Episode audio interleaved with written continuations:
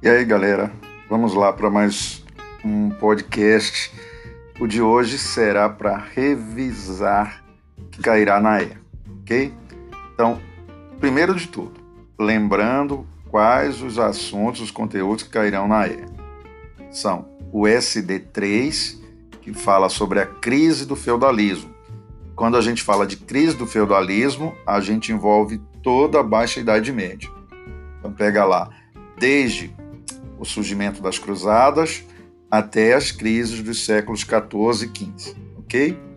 E o segundo assunto é o SD4, que trata de humanismo e renascimento, ok? O renascimento cultural.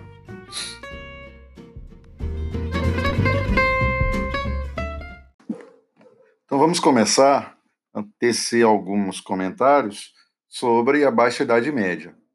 Vocês puderam perceber que é um período de transição entre o feudalismo, aquela sociedade feudal europeia, e uma nova sociedade que surgiria baseada no comércio, em centralização política, em classes sociais e também na forma de pensar, de ver o mundo, ok? Então, é durante a Baixa Idade Média que os alicerces do feudalismo começam a se rom ser rompidos. Então surgem, é, como é que eu posso dizer, classes sociais novas, surgem o desejo pelo lucro, o comércio, atividades antes inexistentes durante, durante o auge do feudalismo, ok? Então a gente começa é, essas mudanças começam, melhor dizendo, quando ocorrem as cruzadas.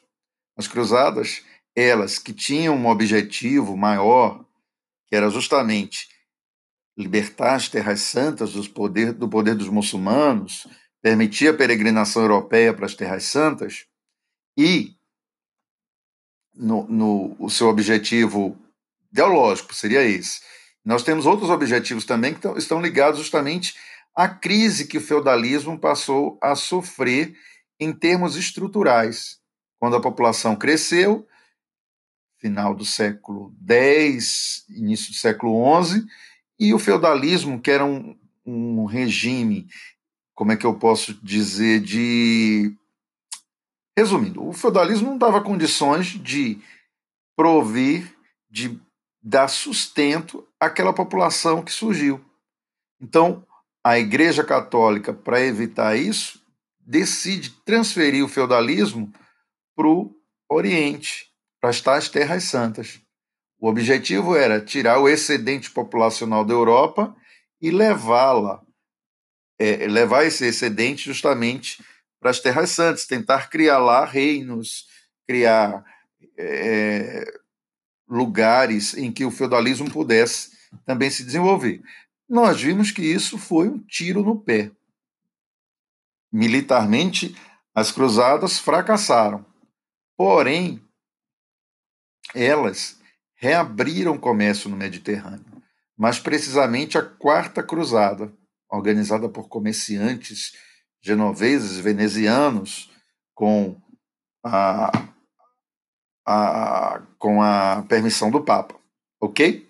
Então, quando comércio reaberto no Mediterrâneo. E lembrem, ele havia sido fechado ainda no século IX pelos muçulmanos que invadiram o sul da Europa e dominaram o comércio no Mediterrâneo. Né? Então, a partir da Quarta Cruzada, isso por volta do século XIII, reabre-se o comércio. Então, o que é que acontece? O comércio, ao ser reaberto, no, no mar Mediterrâneo, começam a chegar na Europa produtos que até então o homem europeu desconhecia. Tapetes peças, perfumes, uma infinidade de temperos, que vão ser genericamente chamados de especiarias, porcelanas, enfim. Então o homem europeu, ele vai refinar o seu gosto. Ele vai querer consumir aqueles produtos. Só que ele só poderia consumi-los se houvesse uma economia capaz de gerar renda, gerar lucro. Então é a partir desse momento que os donos da terra, os senhores feudais, eles buscam reformular a produção. E a primeira coisa que eles fazem é passar a, vamos dizer assim, é, deixar o, o, a relação que eles tinham com os camponeses mais branda. Então ele vai abrandar, eles vão abrandar a relação servil. Agora, com, com essa necessidade, eles passam, por exemplo, a permitir que os camponeses pudessem pagar com moedas a chamada talha. Vocês poderiam perguntar, poxa, mas que moedas? Como é que começaram a fazer moedas? As moedas começaram a ser é, cunhadas em algumas regiões da Europa.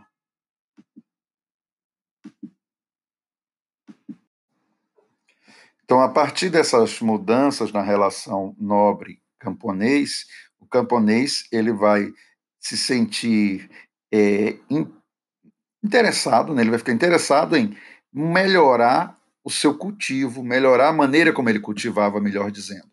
Então surgem aí mudanças tecnológicas na maneira de cultivar. Então tem, eles começam a fazer rotação de culturas, surge é, instrumentos novos como eles vão utilizar a ferradura na, traça, na, nos animais de tração, eles vão desenvolver a charrua, que era uma espécie de arado de metal. Então, essas mudanças combinadas vão permitir que a produção aumente e surja o chamado excedente, a sobra da produção que vai ser levada para o mercado, que vai ser utilizada no comércio. E o, o excedente, ao surgir, ele imediatamente fortalece também o trabalho do artesão. Por exemplo, se o homem começa a criar mais ovelhas, vai ter mais lã para a produção de tecidos. Ah, se ele começa a criar mais gado, vai ter mais couro para fazer sapatos, enfim. Então surge uma o excedente, uma economia voltada para a lógica do mercado. Se vocês lembrarem bem, no feudalismo a produção visava o alto consumo. OK? Então essa é uma das principais mudanças, mudanças baseadas na de uma lógica capitalista. Nós vamos ter agora o desejo pelo lucro, o desejo pelo consumo. Ok? Então, o que é que acontece? Essa mudança no campo, que é genericamente chamada Revolução Agrícola, vai permitir o aumento da produção, produção agora baseada no mercado, numa lógica de mercado, e a partir dessa, dessas mudanças que nós vamos ter o surgimento de várias outras que irão influenciar justamente o aprofundamento da crise do sistema feudal. Então, surgirão pessoas ligadas ao comércio, classes sociais ligadas ao comércio, artesãos, burgueses, e a burguesia aí passa a ser uma, uma, um nome genérico para vários, vários grupos ligados à cidade, ao burgo, o lugar onde se comercializava. Então, nós vamos ter o surgimento também de feiras, feiras que eram importantíssimas para o, a interligação de toda a Europa. Produtos de várias regiões eram levados para as chamadas feiras, que tinham período de ocorrência de até 90 dias, em determinadas regiões, e para lá fluíam pessoas de várias regiões da Europa com seus produtos, produtos que também vinham do Oriente. E é nas feiras que surgirá, por exemplo, surgirão os cambistas, pessoas que trabalhavam com as moedas, com o câmbio. Cada região levava seus produtos e também suas moedas para poder comercializar. E o cambista, o trabalho dele era justamente saber que moeda era mais valorosa que outra. Isso aí era muito ligado ao peso da moeda, ao, ao teor de pureza do metal que ela tinha sido cunhada, enfim. Então, esse cambista aí vai se transformar a posteriori no banqueiro, porque eles vão criar, por exemplo, alguns é, mecanismos bancários, como seguro da carga, era extremamente perigoso, por exemplo, transportar seus produtos por estradas medievais. Estradas medievais, estradas medievais eram extremamente perigosas. É, eu tive que parar aqui o, o podcast porque me ligaram. Enfim, além disso, os cambistas criam letras de câmbio, que era uma espécie de cheque ao portador.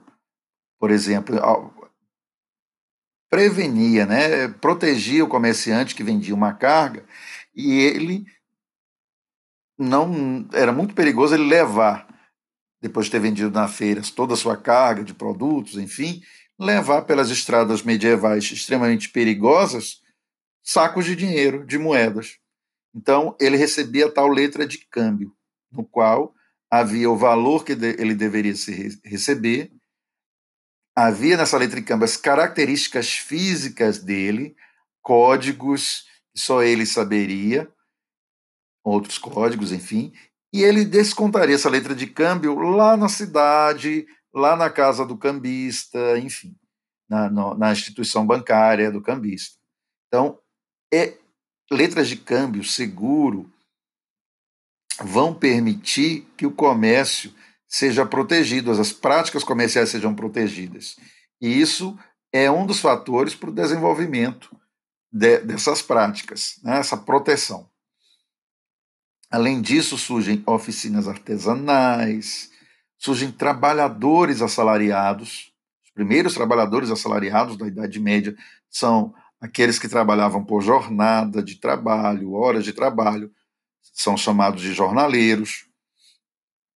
Surgirão as guildas ou corporações de ofício, que eram associações a partir da profissão, que cuidavam, por exemplo, do reconhecimento da nova categoria social, da nova profissão, melhor dizendo. Eles estabeleceriam preços, tanto o preço final do produto quanto das matérias-primas. Eles se ajudavam mutuamente quando algum algum companheiro estivesse passando por dificuldades. E o objetivo das guildas, além dessa ajuda mútua e o reconhecimento da profissão, era evitar também a concorrência. Outra mudança importante do período é o surgimento das ligas ou ranças. Quando cidades, comerci... cidades que surgiram, né, elas passaram a associar-se. Então, as ligas eram associações de cidades mercantis, justamente para permitir a circulação dos seus comerciantes nessas cidades. Então, era uma espécie de monopólio, em que determinada região, as cidades de determinada região, criavam uma liga e permitiam, ó, o, comerciante tal vai poder circular por essa, essa, essa e essa cidade. Então, percebam que era uma espécie de medida de proteção para evitar também a concorrência de comerciantes externos daquela região e, ao mesmo tempo, permitir ali a livre circulação do, dos comerciantes daquela região. Então, isso vai ser muito forte no, na, no que futuramente seria a Alemanha, a liga chamada Hanseática ou Teutônica vai ser a principal, mas vai existir em outras regiões também, em outros locais. Na França também existiu, enfim. Além, além disso, a gente precisa olhar também para o aspecto social a sociedade agora não é mais uma sociedade tão rígida, que tudo provinha da terra e das relações ligadas à terra, camponês, nobres e clero. Agora existe o comércio como base de sustento. E esse comércio permitiu o surgimento, como eu já disse aqui, de comerciantes, burgueses de diferentes matizes, artesãos, pequenos comerciantes, grandes comerciantes, banqueiros, trabalhador assalariado. Então, a, a sociedade fica mais complexa. E, lógico, uma sociedade complexa significa o quê? Interesses diversos, visões de mundos diferentes. Então, é, essa efervescência social é outro é, entrave para a permanência do feudalismo. Eu falei entrave, ou seja, o feudalismo é como se ele se descaracterizasse no seu âmago, né, na, na sociedade. Outra, outro aspecto importante desse período é o, o surgimento de outro, outra instância de poder. Então, nós temos agora o surgimento de cidades ou burgos. Então, o que é que acontece? Antigamente, no, com, com o feudalismo, nós tínhamos o quê? Uma descentralização política baseada em quem possuía terras, senhores feudais com direito de mando, poder nos seus territórios. Havia reis, mas reis fracos. Né? Agora, durante a Baixa Idade Média, o que é que ocorre? Além do surgimento, além da permanência dos feudos, com senhores feudais com poder de mando, nós vamos ter o quê? Vamos ter cidades. Surgem cidades, e essas cidades que surgem em locais geralmente onde houvesse proteção, proteção militar, proteção até porque a atividade comercial ela é extremamente cobiçada, onde houver circulação de pessoas ou de mercadorias, em trocamento de estradas, perto a portos, perto de portos, perto de feiras, ok? Então, essas cidades, ao surgirem, surgiram dentro de feudos, lógico, ou de reinos. E com o tempo, a burguesia ela vai fazer a chamada independência dessas cidades. A burguesia passa a governar essas cidades. Então, aquela descentralização política do período feudal, da Alta Idade Média, se aprofunda, que agora surgem outro local de mando. Então, nós temos o feudo, o senhor feudal continua mandando, as cidades a burguesia manda e os reinos, os, o rei manda no seu local. Ele ainda não tem um poder universal, um poder para todas as regiões. Né? Então, isso aí gradativamente vai mudar quando ocorrem aquelas crises dos séculos 14 e 15. O comércio, como vocês sabem, entra em crise, a produção do excedente entra em crise, há muitas mortes, a revoltas, né, as, as jaqueries que ocorrem no campo, elas vão contestar o poder dos nobres, a autoridade dos nobres sobre o campesinato. Então, é nesse momento que o rei começa a se fortalecer. Ele interfere nas jaqueries, interferindo diretamente no feudo, e ele vai interferir também nas cidades, a pedido dos, dos burgueses, para preservar o comércio, para fortalecer o comércio. É a partir também da Baixa Idade Média que aquele poder descentralizado, que a princípio se aprofunda no início da Baixa Idade Média, a partir dos séculos XIV e XV, começa a ser centralizado. É o rei quem vai ser chamado para resolver aqueles problemas provocados pela fome, pela peste negra, pelas revoltas camponesas. Até a Igreja Católica, que era a principal instituição feudal, como eu falei para vocês no século XIV, estava em crise. Durante o período, ela vai ter dois papas. Então, a Igreja não tinha mais como solucionar os problemas da Europa, como ele tentara fazer durante o século X, ok? Século X.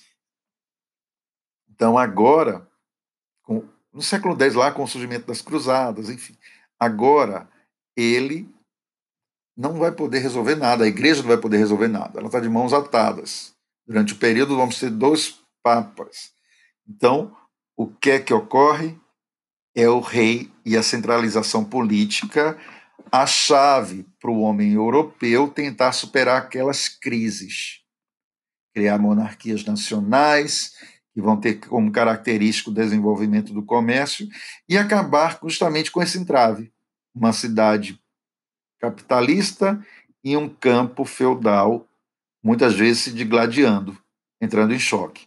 Então, com a centralização política, as classes sociais percebem: olha, é importante ter uma única pessoa mandando, e a partir dali a gente desenvolve comércio. Isso é que vai desaguar nas grandes navegações, expansão marítima e comercial, buscar novos mercados consumidores, fornecedores de matérias-primas, novas riquezas, metais preciosos, enfim, ok? Eles buscam superar aquelas crises, unificando os países e, a partir dali, tentando expandir o comércio além-mar. É, outra característica, outra mudança, outra característica que a gente não pode chamar de capitalismo ainda, é o fato de que eles evitavam ao máximo a concorrência. O desejo pelo lucro, ele tinha algumas reservas, ou seja, algumas limitações. Vocês viram que as guildas e as e as é, Hansas evitavam a concorrência justamente para que a, a comerciantes daquela região ou determinados produtores tivessem justamente um, uma proteção contra produtores externos, justamente. Um exemplo clássico são as guildas, né? Que eles tentavam, ó, vamos, vamos tabelar a matéria-prima e o produto final, para que todo mundo possa competir de maneira igualitária, enfim. Então, isso aí, de certa forma, não coloca ali o, essa fase como uma fase capitalista, até porque se convivia também ainda muito forte com uma lógica feudal no campo. Vai ter até ser uma das causas para as crises dos séculos 14 e 15. Ok? No campo, a partir do século 14 e 15, quando a população cresce enormemente, os nobres já não querem derrubar as matas, porque era um ambiente de caça, enfim. Então, isso vai produzir um choque entre uma mentalidade feudal no campo e uma mentalidade capitalista na cidade. Então, a unificação política vai ser uma forma encontrada pela burguesia ao aliar-se aos reis, justamente para quebrar ainda esses entraves, essas barreiras, justamente para que o capitalismo pudesse se desenvolver. E ele vai se desenvolver a partir das grandes navegações. Ok? É isso. Pessoal, bons estudos. Qualquer dúvida, joguem lá no, no fórum, que eu volto aqui para responder a vocês. Tá bom? Saudade de vocês, tudo de bom aí, vai dar tudo certo.